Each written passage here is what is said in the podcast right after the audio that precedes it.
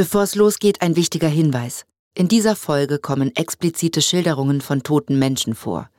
Wenn es dir damit nicht gut geht, solltest du diese Folge besser nicht hören. Zumindest nicht alleine.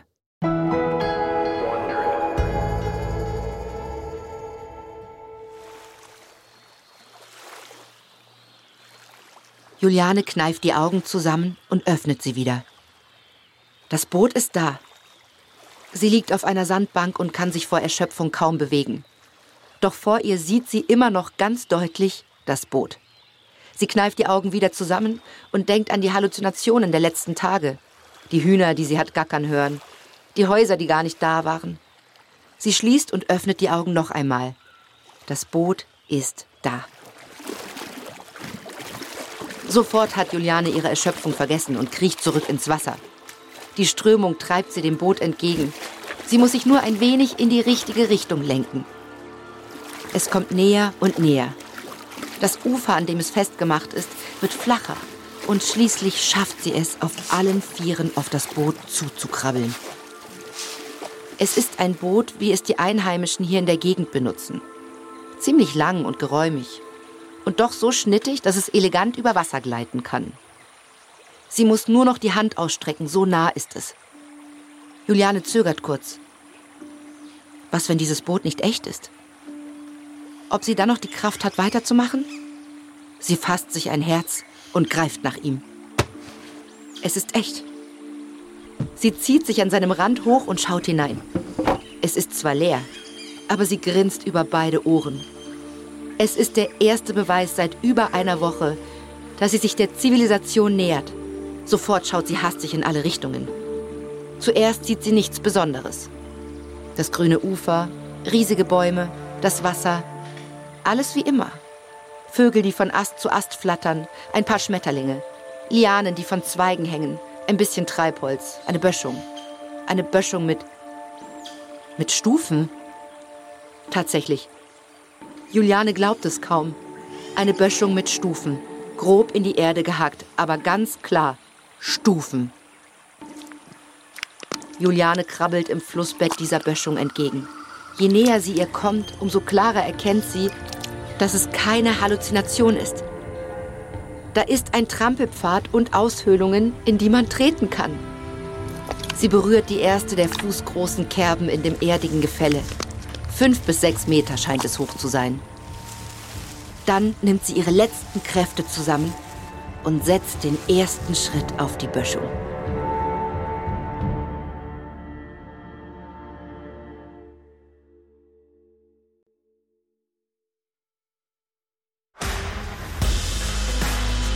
Ich bin Eva bei und das ist Überlebt von Wondery.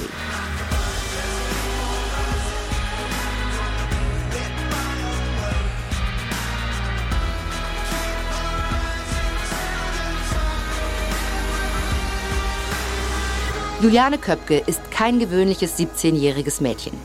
Seit sie klein ist, haben ihre Eltern ihr gezeigt, wie der Dschungel funktioniert. Das Biologenpaar hat ihr immer klar gemacht, was andere für eine grüne Hölle halten, ist nichts, wovor du Angst haben musst. Juliane hat am Heiligabend 1971 einen Flugzeugabsturz aus 3000 Metern Höhe überlebt. Aber mitten im peruanischen Dschungel hat sie keinen Anhaltspunkt, wo sie ist Sie folgt einem Rinnsal, dann einem Bach, dann einem Fluss. Sie ist verletzt und ihre Sinne schwinden. Doch Juliane wird nicht aufgeben. Einfach, weil es nicht in ihrer Natur liegt. Dies ist die Geschichte einer jungen Frau, die ihrem Schicksal trotzt. Mit Mut, Ausdauer und dem Wissen, dass sie es nur schaffen kann, wenn sie einer einzigen Person bedingungslos vertraut. Sich selbst. Das ist die vierte und letzte Folge. Yakumama.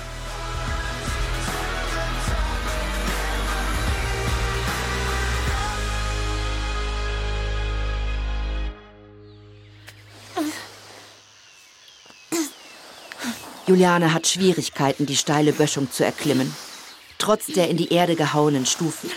Schon einige Male ist sie abgerutscht und musste wieder von vorne anfangen. Jetzt hat sie es zum ersten Mal zur obersten Stufe geschafft nur noch ein paar Zentimeter. Stück für Stück erweitert sich ihr Blick auf das, was hinter dem Erdwall liegt. Ein Tambo. Ein Tambo. Juliane reißt sich zusammen und schleppt ihren Körper über die letzte Schwelle. Jawohl, eine einfache, kleine, offene Hütte mit einem Dach aus Palmwedeln, mit einem Zaun aus Bambuspfählen, der drei Seiten umschließt und zusätzlichen Schutz bietet. Ein Tambo.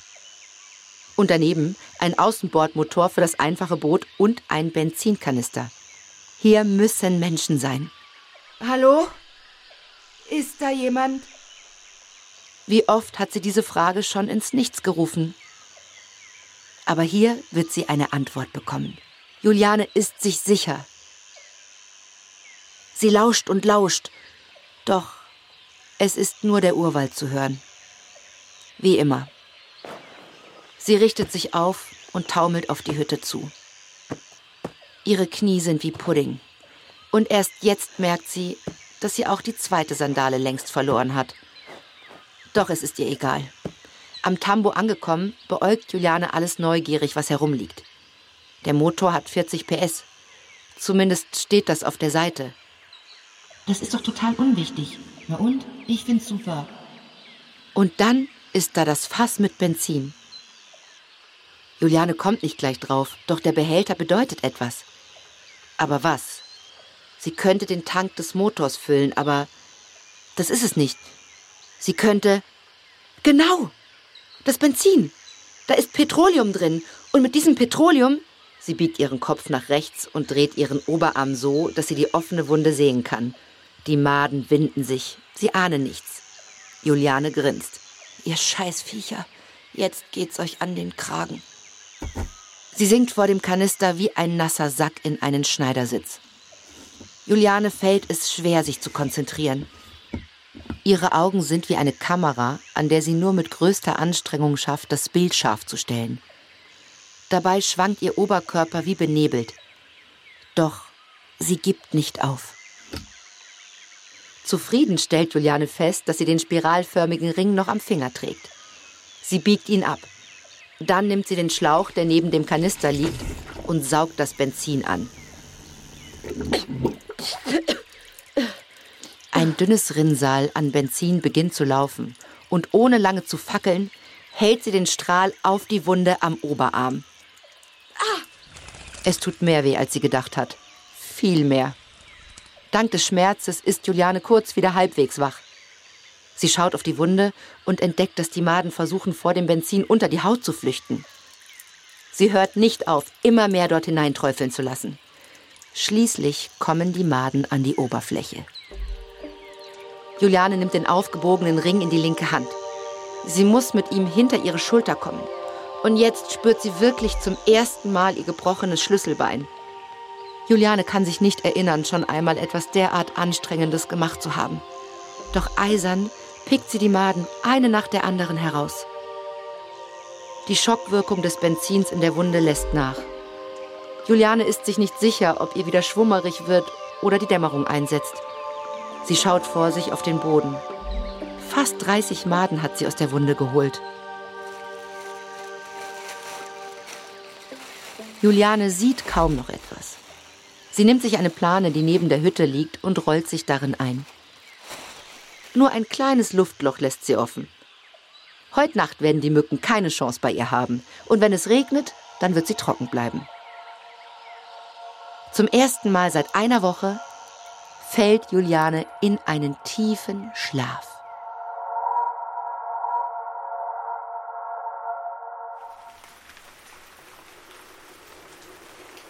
Juliane sitzt auf dem Boden der Tambohütte und wiegt mit dem Oberkörper vor und zurück. Draußen regnet es in Strömen. Doch vorhin war der Himmel noch dunkelgrau. Jetzt scheint es sich ein wenig aufzuklaren. Juliane hat keine Ahnung, wie lange sie die letzte Nacht geschlafen hat. Sie ist von der Hitze in ihrer Plane aufgewacht. Da hatte die Sonne noch geschienen. Sie hatte kurz das Gefühl zu ersticken, sich nicht aus ihrem Plastikkokon befreien zu können. Panik war in ihr hochgekommen. Doch dann hatte sie es geschafft. Weder heute Morgen noch jetzt sind Menschen vorbeigekommen. Juliane merkt, wie sie von Stunde zu Stunde schwächer wird. Ihr muss etwas einfallen. Klau das Boot, fahr los. Das Boot klauen? Was ist, wenn es jemand braucht? Du brauchst das Boot. Aber dann sitzt statt mir hier jemand anderes fest. Sie kann sich zu nichts durchringen. Und überhaupt, kann sie in ihrem Zustand überhaupt ein Boot fahren? Allein den Motor zu betanken scheint unfassbar schwierig. Den Motor zum Boot zu tragen? Das Boot so lange navigieren, bis sie auf Menschen trifft? Unvorstellbar. Es geht nicht. Es geht nicht. Es geht nicht. Was ist eigentlich, wenn gar keiner kommt? Manchmal wird so ein Tambo nur von Wanderarbeitern genutzt. Fallenstellern, Waldarbeitern. Sie bleiben oft wochenlang im Dschungel.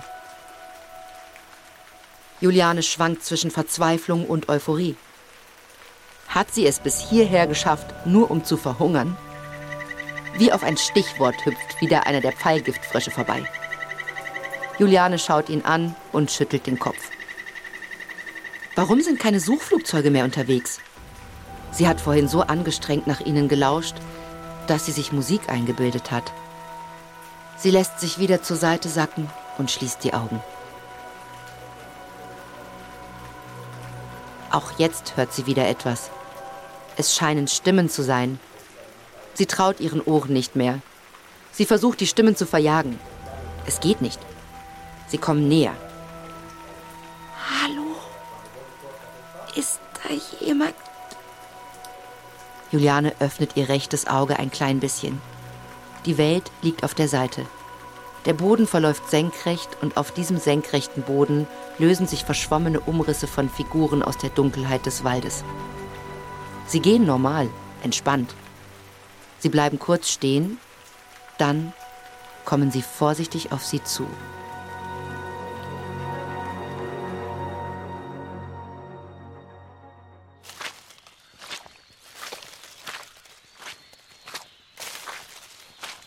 Marcio Rivera streitet mit Nestor. Die beiden und ihre drei Kollegen sind noch längst nicht mit der Arbeit im Wald fertig. Nestor hatte darauf bestanden, dass sie zum Tambor gehen. Das Wetter sei zu schlecht. Marcio argumentiert seitdem vor sich hin. Er merkt schon seit einer Weile, dass er Nestor damit ziemlich auf die Nerven geht. Aber er kann auch nicht aufhören. Früher waren Waldarbeiter noch aus einem ganz anderen Holz geschnitzt als heute. Ja, ja, jetzt kommt gleich wieder die Geschichte von deinem Großvater, der barfuß mit bloßen Händen die Bäume. Nestor verstummt mitten im Satz.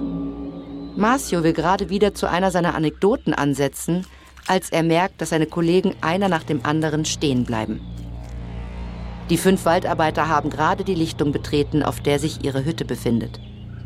Marcio folgt der Blickrichtung der anderen. Er bekommt ein flaues Gefühl im Bauch.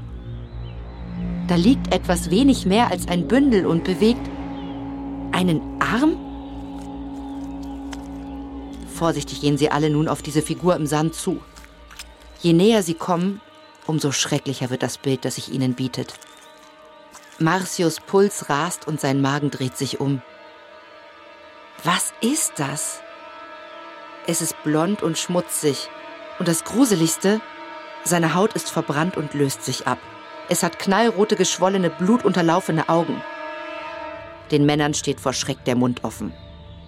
Neben Marcio bekreuzigt sich Nestor mehrmals hintereinander. Vater, Sohn und Heiliger Geist, Vater, Sohn und Heiliger Geist. Die beiden knien sich vor die Kreatur. Die anderen drei warnen sie davor, ihr zu nahe zu kommen. Sie röchelt und scheint dem Tod geweiht. Marcio streckt die Hand aus, aber Nestor hält ihn zurück. Beide starren die Gestalt im Sand an. Dann beginnt sie zu sprechen und die Männer halten den Atem an. Ihre Stimme scheint aus der Tiefe eines Grabes zu ihnen hinauf zu flüstern. Ich bin mit dem Flugzeug abgestürzt. Marcio und Nestor schauen sich an. Ist das möglich?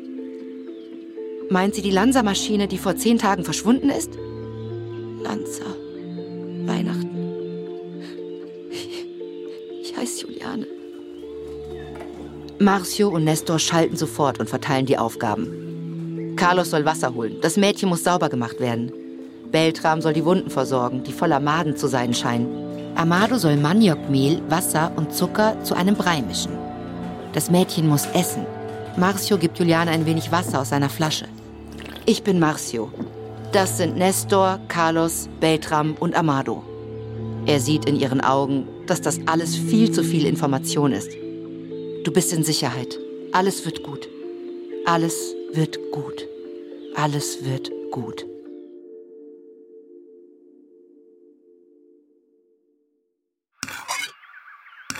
Juliane versucht einen kleinen Happen nach dem anderen runterzubekommen. Es ist schwierig. Sie muss zwischendurch immer wieder trinken. Die Männer haben ihr gesagt, welches Datum sie haben. Es ist der 3. Januar. Sie hat zehn Tage nichts gegessen. Ihr Bauch zieht sich jedes Mal zusammen, wenn ein wenig von dem Brei ihren Magen erreicht. Juliane fragt den Mann, der sich als Marcio vorgestellt hat, nach der abgestürzten Maschine. Sie will wissen, ob die anderen Passagiere gerettet sind. Doch Marcio schüttelt nur den Kopf. Sie sei bisher die Einzige. Wo bin ich? Das ist der Rio Chebonia. Der nächste Ort ist Tonavista. Ich muss dahin. Das schaffen wir heute nicht mehr. Es dauert einen halben Tag mit dem Boot. Juliane lässt sich von Marcio versprechen, dass sie gleich morgen früh losfahren. Der Mann namens Beltram versorgt ihre Wunden. Er beginnt an ihrem Oberarm herumzupieken. Juliane klärt ihn auf, dass sie die Maden entfernt hat. Er lächelt sie an und klärt sie dann auf, dass da noch viel mehr sind, als sie wahrscheinlich dachte. Am Ende wird er noch 50 weitere Maden entfernt haben. Juliane will alles Mögliche erfahren, doch Marcio und die anderen wissen wenig. Auch weil es kaum etwas zu wissen gibt. Hat man das Flugzeug gefunden? Marcio schüttelt den Kopf. Er hebt seine offene Handfläche, lässt sie langsam in einer leichten Kurve sinken und schließt sie dann zu einer Faust. Der Wald hat es einfach verschluckt und niemand weiß wo. Du bist bis jetzt die Einzige, die überlebt hat. Juliane erzählt so gut es geht ihre Geschichte. Drei, vier, fünf Tage flussaufwärts, dann den Zulauf hinauf, irgendwo da muss es sein. Die Turbine, die Bank mit den drei Leichen, der matschige Weihnachtskuchen, der Sitz, auf dem sie aufgewacht ist. Irgendwo dort muss ihre Brille noch liegen. Kopfschüttelnd hören sich die Männer an, was sie erlebt hat. Dann erzählen sie ihr das, was sie über die Suchaktion wissen. Sie versichern ihr, dass sie sie morgen hier rausbringen. Zu einer Krankenstation mit einem richtigen Bett. Ein richtiges Bett. Juliane hat frische Kleidung von den Männern bekommen. Eine Hose und ein Hemd. Beides ist ihr viel zu groß. Es kommt ihr vor, als sei sie in endlose Laken gewickelt. Es ist gemütlich. Marcio und die anderen haben eine Decke auf dem harten Boden der Hütte ausgebreitet und ein Moskitonetz aufgehängt. Juliane beginnt vor sich hin zu schlummern. Doch wirklich tief schlafen kann sie nicht. Wenn sie sich nur ein kleines bisschen bewegt, brennen die offenen Wunden und ihre Haut. Sie spürt den Bruch im Schlüsselbein und hat Kopfweh. Es scheint, als würde ihr Körper nun endlich zulassen, dass sie die Schmerzen ihrer Verletzungen fühlt.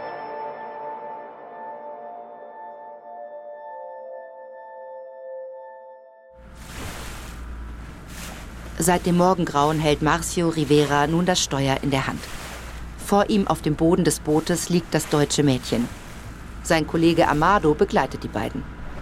Die Männer mussten Juliane in die Plane wickeln, um zum Wasser tragen.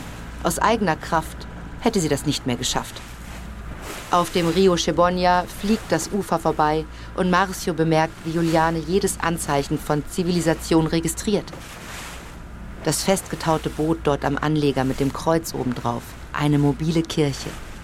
Die kahlen, krank wirkenden Stellen, wo Viehzüchter den Wald brandroden, um Weiden für Kühe anzulegen. Insassen anderer Boote, die in entgegengesetzter Richtung unterwegs sind und neugierig zu ihnen schauen die sich bekreuzigen, sobald sie Juliane sehen. Hey, Juliane, wach bleiben. Marcio schaut sich das Mädchen an. Sie wirkt auf andere furchterregend, zum Beispiel auf die Familie, bei der sie vor ein paar Stunden angelegt haben. Sie sind zum Mittag an Land gegangen. Von Marcio und Amado gestützt waren sie auf das Haus am Fluss zugegangen, um etwas zu essen zu erbitten. Eine Handvoll Kinder war neugierig auf sie zugelaufen gekommen, doch als sie Julianes knallrote Augen sahen, schrien sie auf und rannten weg. Schimpfend war dann die Mutter der Kinder aus dem Haus gekommen. Sie war sauer auf die Kinder. So begegnet man doch Fremden nicht. Dann hatte auch sie Juliane gesehen, sich die Hand vor den Mund gehalten, als würde sie dem Teufel persönlich gegenüberstehen. Marcio muss zugeben, das Bild ist ziemlich gewöhnungsbedürftig. Nicht nur die Adern sind in den Augäpfeln geplatzt, auch die Iris ist rot. Es scheint, als hätte Juliane anstelle von Augen blutige Löcher im Gesicht.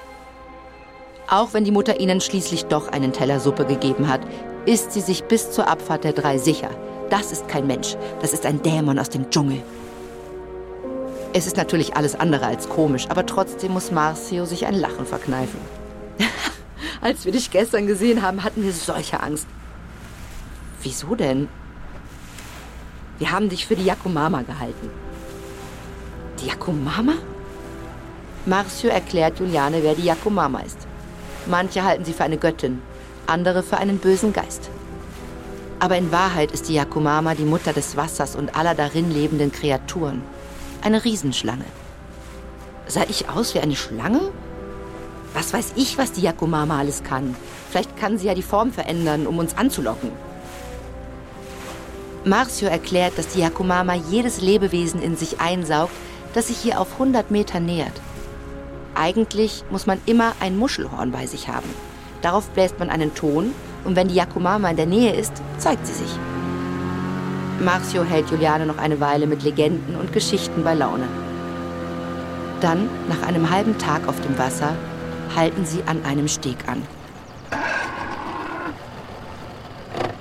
Juliane schaut Marcio fragend an und er deutet mit dem Kopf hinter sie. Das Mädchen blickt auf und sieht hinter dem Steg ein paar Hütten. Sie schaut wieder zu Marcio und er nickt. Turna Vista. Juliane ist endlich wirklich in Sicherheit.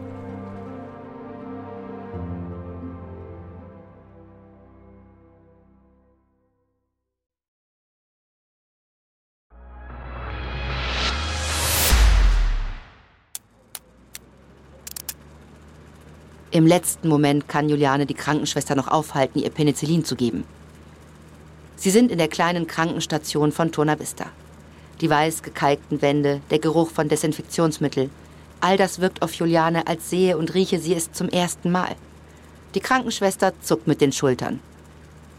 Mein Vater hat eine Allergie gegen Penicillin. Ich will das nicht riskieren. Kein Problem, dann gebe ich dir ein anderes Präparat. Die Schwester kommt Juliane bekannt vor. Sie liest ihr Namensschild. Amanda Del Pino. Haben Sie mir nicht mal eine Tetanusspritze gegeben? Schätzchen, ich bin die Einzige im Umkreis von 50 Kilometern, die Spritzen verabreicht. Sie schaut ihre Patientin liebevoll an. Juliane ist froh, dass sie ein vertrautes Gesicht sieht. Amanda behandelt sie mit größter Vorsicht.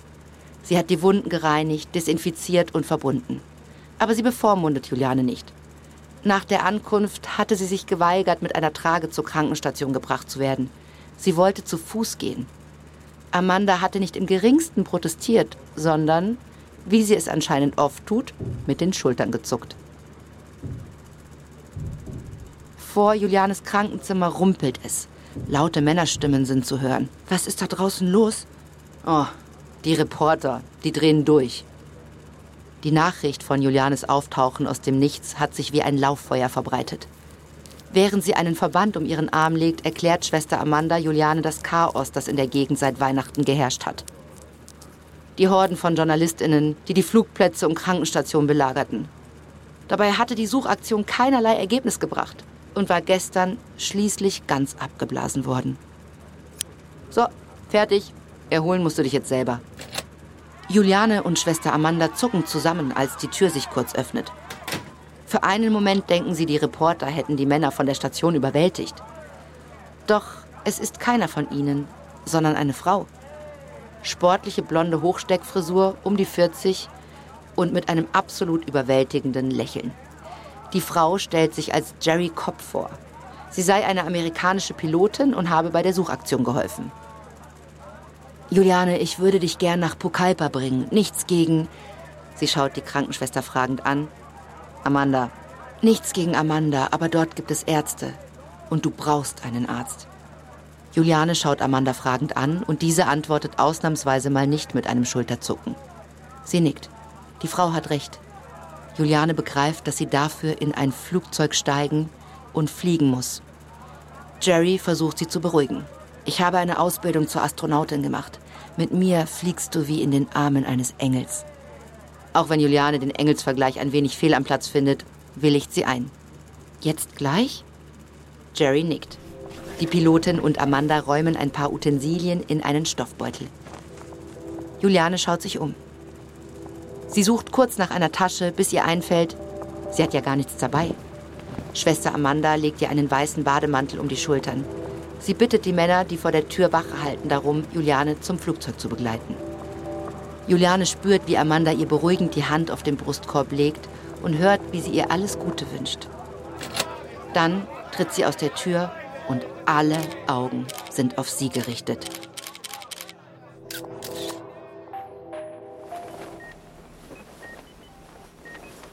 Juliane hat keine Ahnung, wie lange sie den flatternden weißen Vorhang schon anschaut. Auf einmal realisiert sie, das ist kein Traum. Das ist echt. Ich liege in einem Bett mit einem Kopfkissen und einer dünnen Decke mit gestärktem weißem Bezug. Ich bin in Sicherheit. Ein Arzt und zwei Schwestern betreten ihr Zimmer. Sie schauen auf ein Klemmbrett und schenken Juliane erst gar keine Aufmerksamkeit. Mit einem Nicken schließen sie ihr ernstes Gespräch ab. Dann schauen sie alle drei gleichzeitig an und zaubern umgehend ein freundliches Grinsen auf ihre Gesichter. Juliane, wie geht es dir? Gut, denke ich, aber mir wird immer heiß und kalt. Du hast ein bisschen Fieber, aber nicht so schlimm. Ich bin Dr. Lindholm, das sind Camilla und Valerie. Alle Anwesenden lächeln sich gegenseitig zu. Dr. Lindholm erklärt Juliane, dass sie in seinem Haus in der Nähe von Pucallpa sei.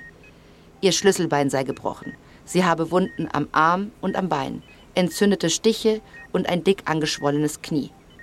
Ansonsten sei sie in überraschend gutem Zustand. Können wir nicht vielleicht die Vorhänge ein bisschen aufziehen? Das würde ich wirklich gern machen, aber du glaubst nicht, was in Pucallpa los ist. Dr. Lindholm erklärt Juliane, dass man extra eine Falschmeldung herausgegeben habe. Dass sie bei einem Dr. Binder im Hospital Amazonico Albert Schweitzer sei. Und dort würden die Fotografen inzwischen sogar schon in den Bäumen sitzen.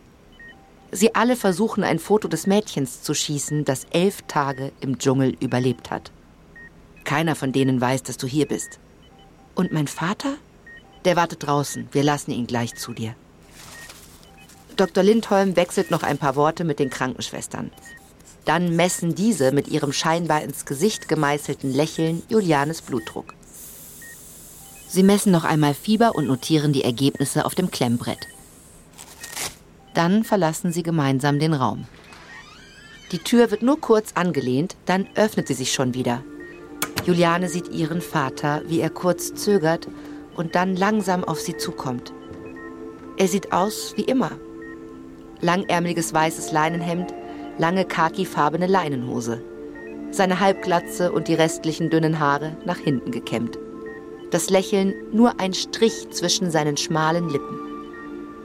Er schaut sie freundlich, aber ohne besonderen Ausdruck an, als hätten sie sich vor fünf Minuten erst gesehen.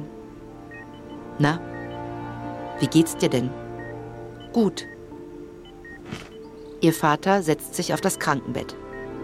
Er streicht Juliane kurz über die Wange und dann umarmt er sie vorsichtig.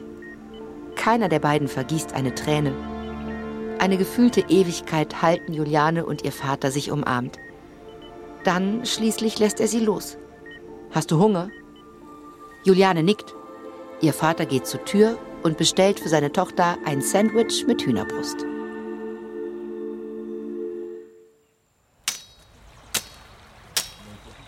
Juan Ramirez hackt schon seit Stunden die Pflanzen vor sich aus dem Weg. Er ist mit einem Trupp unterwegs durch den Dschungel zur Absturzstelle der Lanzermaschine. Immer wieder jagt ihm ein Gedanke durch den Kopf. Wie hat dieses 17-jährige Mädchen nur elf Tage lang überlebt? Nicht nur das, sondern sich fortbewegt, sich in Sicherheit gebracht. Es ist schier unglaublich. Ramirez ist seit zwei Tagen mit Mitgliedern der Guardia Civil, fünf Militärs, einem Funker und zwei Sanitätern von der Anlegestelle am Rio Sungaro zu Fuß unterwegs. Es sind zwar nur 20 Kilometer Fußweg, aber der Boden ist schlammig, das Dickicht schier undurchdringlich. Neben ihm läuft einer der Sanitäter, Miguel.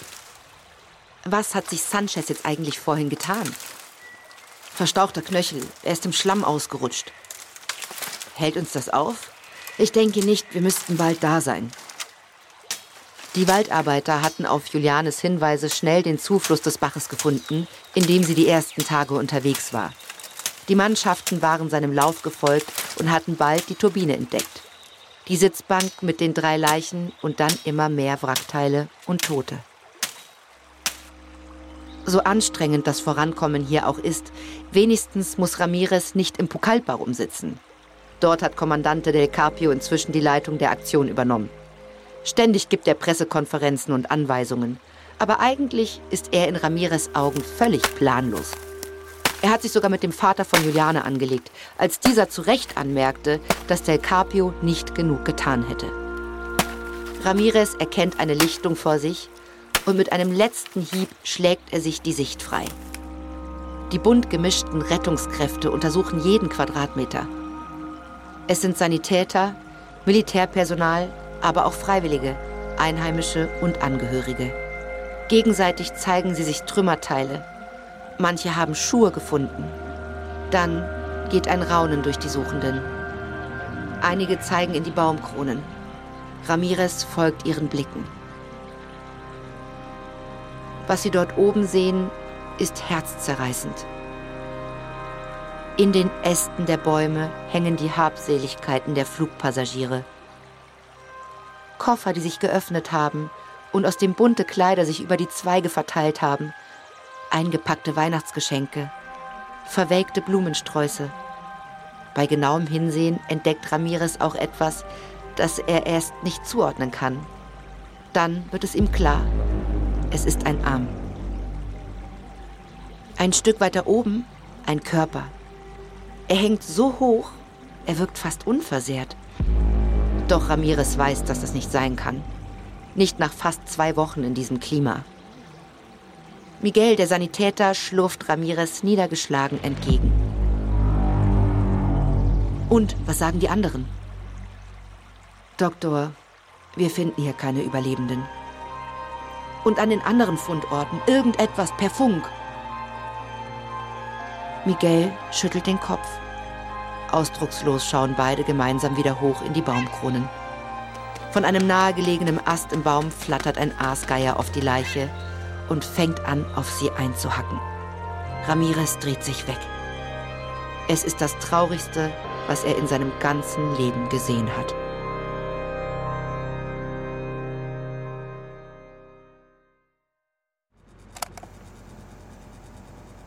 Juliane sieht Hans-Wilhelm Köpke zu, wie der die Arme verschränkt und sich an die Wand lehnt. In ihrem Krankenzimmer hat er den Journalisten vom Stern gerade erlaubt, ein paar letzte Fragen zu stellen. Gerd Heidemann und Hero Bus blättern durch ihre Notizbücher. Sie müssen jetzt entscheiden, was sie noch unbedingt wissen möchten. Juliane ist von dem Gespräch erschöpft. Es scheint, als würden die beiden immer wieder dasselbe fragen. Ihr Vater tritt hinter die Journalisten ans Bett. Noch fünf Minuten, dann machen wir für heute Schluss.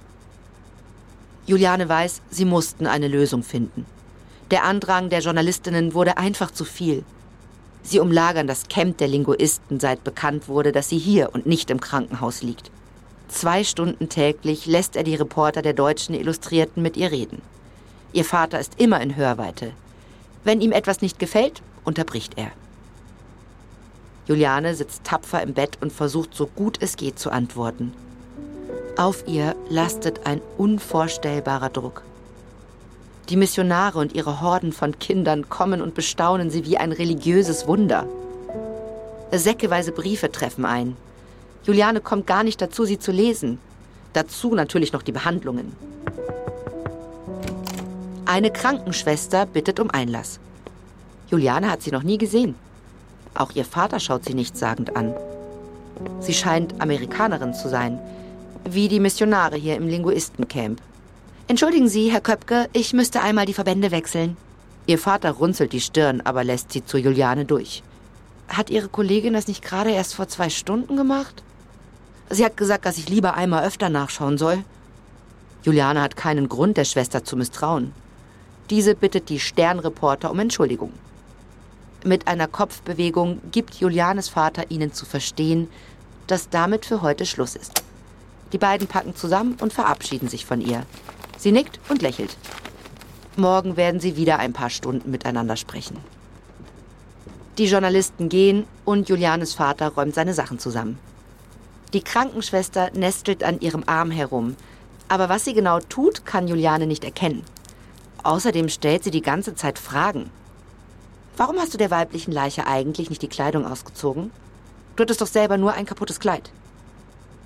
Ich weiß nicht, da habe ich gar nicht dran gedacht.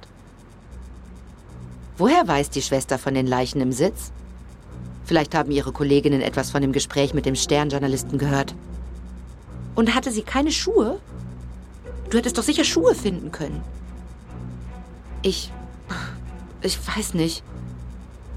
Juliane denkt einen Moment lang, was für eine indiskrete Person. Dann sieht sie hinter der Schwester ihren wütenden Vater herankommen. Auch bei ihr fällt der Groschen und sie begreift, was hier los ist. Die Uniform der Krankenschwester kam ihr gleich so komisch fremd vor. Mit drei großen Schritten ist Julianes Vater am Krankenbett und baut sich hinter der Schwester auf. Sie arbeiten hier überhaupt nicht, oder? Entschuldigung, wie bitte? Sie sind eine von diesen verdammten Reporterinnen, oder? Ich, ähm, ich. Äh. Julianes Vater packt die enttarnte Journalistin am Arm. Er eskortiert sie unsanft aus dem Zimmer und schließt die Tür hinter ihr ab. Dann geht er zu den Fenstern und zieht nicht nur die leichten weißen Gardinen, sondern auch die schweren braunen Vorhänge zu. Juliane, so geht das nicht weiter. Du hast doch die Reporter reingelassen. Jetzt sind die anderen neidisch. Sobald es dir besser geht, schicken wir dich nach Deutschland. Was? Warum das denn? Er erklärt es ihr. Hier in Peru könne sie nie im Leben in Ruhe ihr Abitur machen. ReporterInnen würden sie belagern und ihr Leben zur Hölle machen. Juliane protestiert, aber ihr Vater hat alles längst beschlossen. Sie weiß, er wird nicht nachgeben. Dann bricht es aus ihm heraus. Warum zur Hölle musstet ihr diesen verdammten Flug nehmen? Juliane kann seinen Gesichtsausdruck im Halbdunkel nicht erkennen. Aber es klingt, als würde er weinen.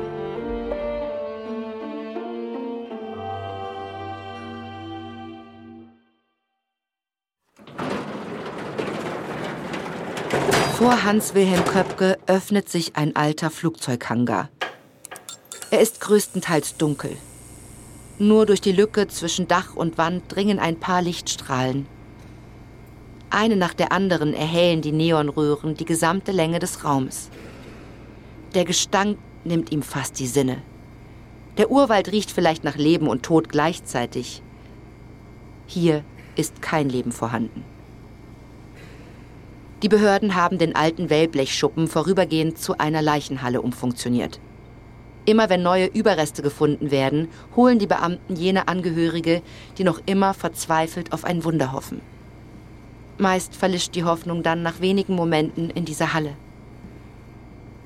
Ein junger Sanitäter namens Miguel begrüßt ihn mit einem festen, tröstenden Händedruck und betroffener Miene. Herr Köpke, ich muss Sie gleich warnen. Nein, nein, das ist schon in Ordnung. Ich zeige Ihnen jetzt eine der Leichen. Sie ist in keinem guten Zustand. Ja, das dachte ich mir schon. Wo ist sie? Hinter ihm und Miguel ist auch der Fotograf mit in der Halle. Er macht aus einiger Entfernung Bilder von den Zinksärgen, die hier aufgereiht stehen. Hans Wilhelm lässt sich von Miguel an einen der Metallbehälter führen. Miguel schiebt den Deckel zur Seite und nach dem Bruchteil einer Sekunde muss Hans Wilhelm sich abwenden. Er hält sich die Hand vor den Mund und schaut zu Boden. Poröser Beton, ein paar Ameisen. Hans Wilhelm schließt kurz die Augen und fasst sich. Dann versucht er es noch einmal. Oh, was ist hier passiert? Herr Köpke, ich war bei der Bergung dabei. Die Königsgeier, die zögern nicht lange. Es ist Hans Wilhelm unmöglich, die Leiche zu identifizieren. Was von dem Körper übrig ist, erinnert ihn nicht an seine Frau. Er bittet Miguel, ihm die Füße zu zeigen, und der Sanitäter schiebt den Deckel komplett zur Seite. Hans Wilhelm schaut auf die Zehen der Leiche. Sein Atem geht schneller und schneller. Seine Augen füllen sich mit Tränen. Die Halle um ihn herum beginnt sich zu drehen. Und er greift nach Miguels Arm. Sie hatte kleine Füße, ihre zweiten Zehen waren länger als die großen Zehen. Die kleinen Zehen hatten eine Wölbung. Ganz genau wie die Füße, die Hans Wilhelm jetzt vor sich sieht. Ich habe sie so gern damit geärgert. Hans Wilhelm fährt wie angestochen herum und schaut direkt in eine Kameralinse. Der Fotograf hat ein Bild von ihm gemacht. Jetzt versucht er in den Sarg zu fotografieren. Hans Wilhelm schlägt ihm die Kamera aus der Hand. Er ballt eine Faust und schlägt dem Fotografen direkt ins Gesicht. Dieser kippt nach hinten über. Doch Hans Wilhelm ist noch nicht fertig. Er kniet sich auf die Brust des Fotografen und ist bereit, seinem Schmerz freien Lauf zu lassen. Miguel packt seinen Arm und zieht ihn weg, während der Fotograf sich aufrichtet. Er blickt auf das Blut, das aus seiner Nase tropft, und dann zu der zertrümmerten Kamera. Hans Wilhelm reißt sich von Miguel los und schnappt sich den Apparat. Er öffnet die Kamera an der Rückseite und zieht den Filmstreifen heraus, bis nichts übrig ist. Dann lässt er die Kamera fallen und geht.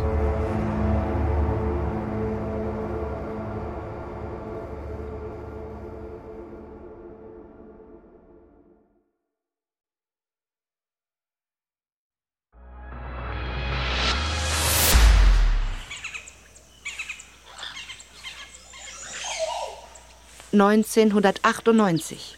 Zum ersten Mal nach 26 Jahren ist Juliane Köpke wieder an der Absturzstelle des Lansa-Fluges 508. Es ist unfassbar, wie wenig sich hier im Dschungel verändert hat. Sicher, der Wald ist immer gleich. Doch auch die Trümmerteile liegen noch am selben Ort wie damals.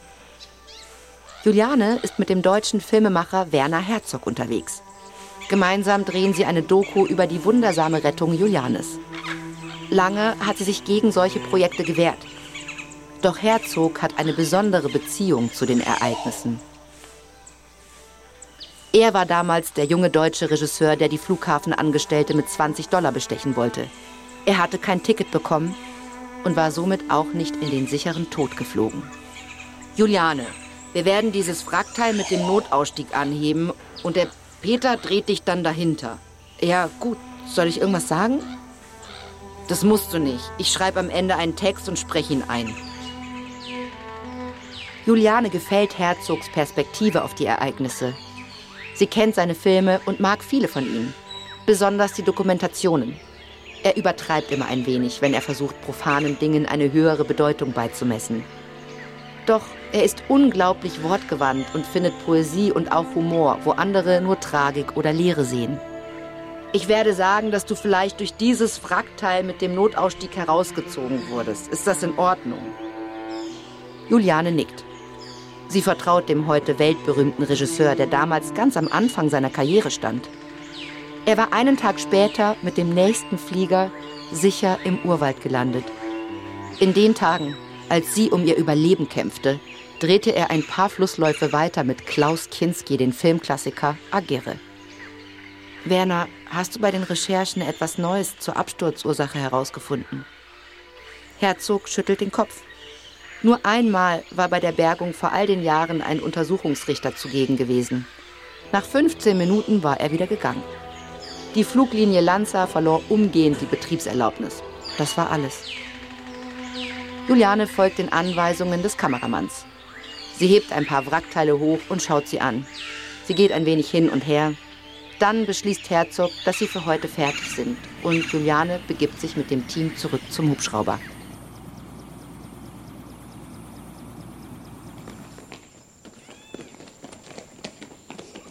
Marcio Rivera würde so gern aufstehen, als er Juliane sieht, aber es fällt ihm zu schwer. Marcio, was für eine Freude! Die Freude ist ganz meinerseits. Was ist passiert? Marcio erklärt, ein Stechrochen habe ihm seinen Stachel in den Knöchel gehauen.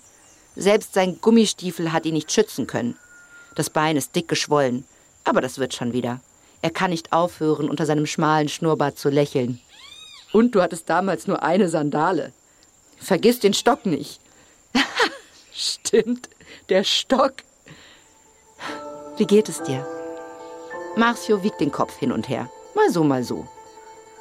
Von den Waldarbeitern, deren Hütte Juliane damals gefunden hatte, ist er der Einzige, der noch in der Gegend ist. Ein paar sind gestorben. Die anderen hat er aus den Augen verloren.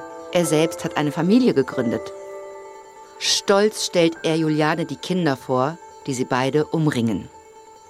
Ich freue mich so, dass wir uns nach so vielen Jahren wiedersehen. Ohne euch wäre ich tot. Du hast mir das Leben gerettet. Marcio merkt, wie ihm jetzt das Lächeln entgleitet. Sein Brustkorb hebt und senkt sich.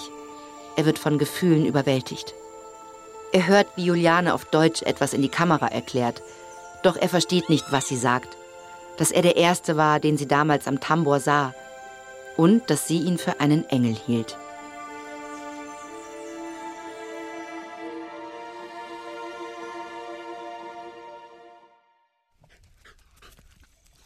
Juliane streichelt ihre beiden schwarz-weißen Mischlingshunde. Werner Herzog und sie sind fast fertig. Für die letzten Szenen des Films sind sie nach Panguana gefahren. Die Forschungsstation, die Julianes Eltern vor nunmehr 30 Jahren in der Nähe des Rio Yuyapichis gegründet haben. Damals befand sich hier nichts als Urwald. Heutzutage gibt es immer mehr Farmen, für die der Wald gerodet wird. Juliane lässt die Hunde laufen, während sie mit Herzog weiterschlendert. Es ist so verrückt. Damals musste man sich zu uns durch den Dschungel kämpfen. Heute marschiert man einfach quer über eine Weide. Wie habt ihr es geschafft, dass das Gebiet um die Station noch so viel unberührten Wald hat? Wir sammeln Spenden und immer wenn das Geld reicht, kaufen wir eine neue Parzelle vom Wald. Juliane hofft, dass die peruanische Regierung eines Tages das Gebiet um ihre Forschungsstation zum Naturschutzgebiet erklären wird. Bis es soweit ist, will sie weiter Spenden sammeln und das Projekt auf der ganzen Welt vorstellen. Während sie Herzog von den unzähligen Arten Schmetterlingen, Fröschen, Vögeln, Fledermäusen und Ameisen erzählt, leuchten ihre Augen. Juliane erklärt dem Regisseur, wie sehr sie den Ausdruck grüne Hölle verabscheut. Der Dschungel sei nicht furchterregend, und sie habe in ihm niemals Angst gehabt. Dieser beknackte Spielfilm, der damals gemacht wurde, da kamst du rüber wie ein verschrecktes Püppchen. Es gibt keine einzige Darstellung von mir damals, die den Tatsachen entspricht. Mal wurde Julianes Geschichte als reißerisches Spektakel erzählt. Dann wieder nannte man sie gefühlskalt. Es hatte Jahre gedauert, bis sie das Erlebte verarbeitet hatte. Noch länger, bis sie zumindest ab und zu mit ihrem Vater über den Verlust der Mutter reden konnte. Sie und Herzog setzten sich auf den Platz zwischen den Hütten, neben dem großen Lupuna-Baum. Juliane, deine Geschichte wird wohl noch lange erzählt werden. Ja, bloß welche? Du wirst wohl selbst ein Buch schreiben müssen. Juliane gießt Herzog einen Tee ein und beschließt, über seine Worte nachzudenken.